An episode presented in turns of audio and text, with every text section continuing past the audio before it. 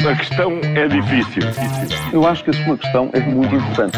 Eu não lhe vou responder essa pergunta porque não me apetece. Ficará eventualmente a pergunta no ar. É uma boa pergunta essa. Está no ar o Ainda Bem que faz essa pergunta da Rádio Observador, Paulo Ferrari e Júlio Magalhães. Esta segunda-feira falamos do fim da pandemia, preços de combustíveis, igreja no armário, mas, uh, Juca, começamos pela votação de que o mundo fala hoje. É, o Brasil é um país diferente de todos os outros quando se fala de eleições.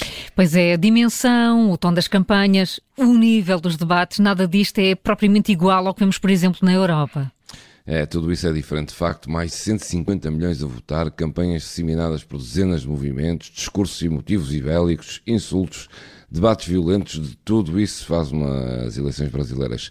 Tudo isso também lá vai elevadas eh, participações eleitorais, até votar é obrigatório, por exemplo, para os milhões que recebem a chamada cesta básica, caso contrário perdem esse direito, mas na prática seguem as mesmas regras, o resultado é fruto dos mesmos sentimentos. No Brasil, como na Europa ou no resto do mundo, vota-se no mal menor e não naqueles em que a maioria acredita. Eleições polarizadas onde se sabe que há apenas dois que podem ganhar, o direito ou o de esquerda. Há uns anos, quando foi candidato, Tiririca, o palhaço de profissão que já vai no seu segundo mandato, Tornou célebre a frase vota em Tiririca que pior não fica. E infelizmente, é infelizmente neste eh, pressuposto que hum, os brasileiros eh, foram a eleições nestas, desta vez, como vão também os eh, europeus, eh, sempre no pressuposto de votar no mal menor. Olha, quando é que a Igreja Portuguesa começa verdadeiramente a pôr a mão na consciência sobre os crimes sexuais?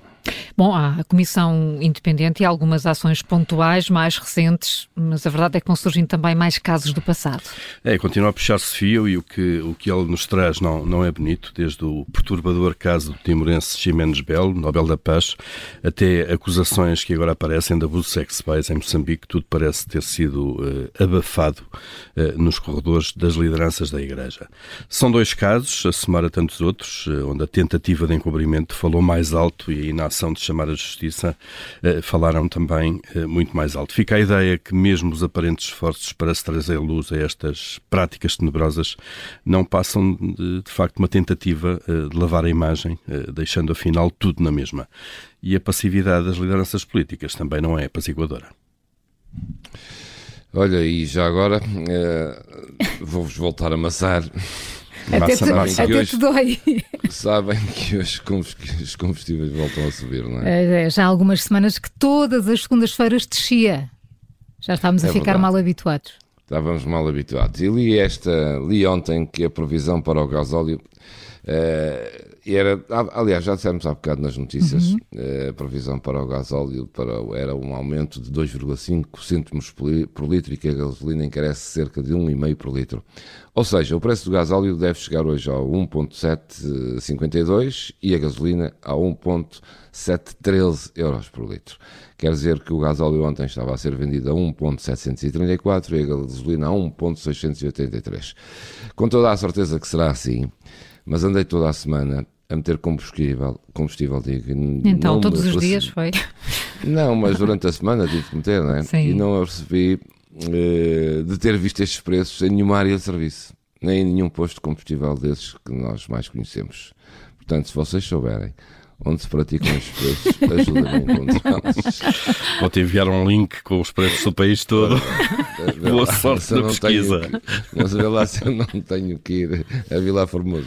Não, já que vais a Vila Formoso, dás um salto da Espanha que é mais barato, não é? Exato.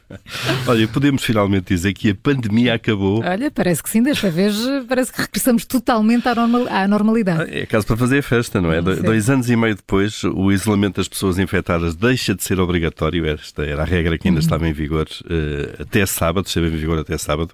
Portanto, deixa de ser obrigatório aquele isolamento, uh, mas claro que, que, se pede todo o bom senso para quem está infectado, porque o vírus continua a ser transmissível da mesma maneira, obviamente. Parece que o, o, vírus ainda não sabe ler o Diário da República, não é?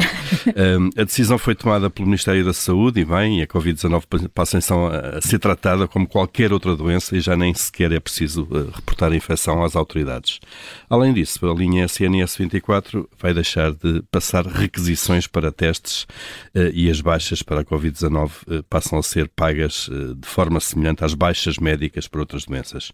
Ou seja, a partir de agora, juízo e bom uhum. senso uhum. é o que se pede, tal como quando temos alguma outra doença infecciosa, como a gripe, por exemplo. Nem mais. Paulo Ferreira e Júlio Magalhães com as perguntas que marcam a atualidade. Amanhã, a nova edição é sempre a seguir ao Jornal das Sete. A questão é difícil. Eu acho que a sua questão é muito importante. Eu não lhe vou responder essa pergunta porque não me apetece. Ficará eventualmente a pergunta no ar. É uma boa pergunta essa.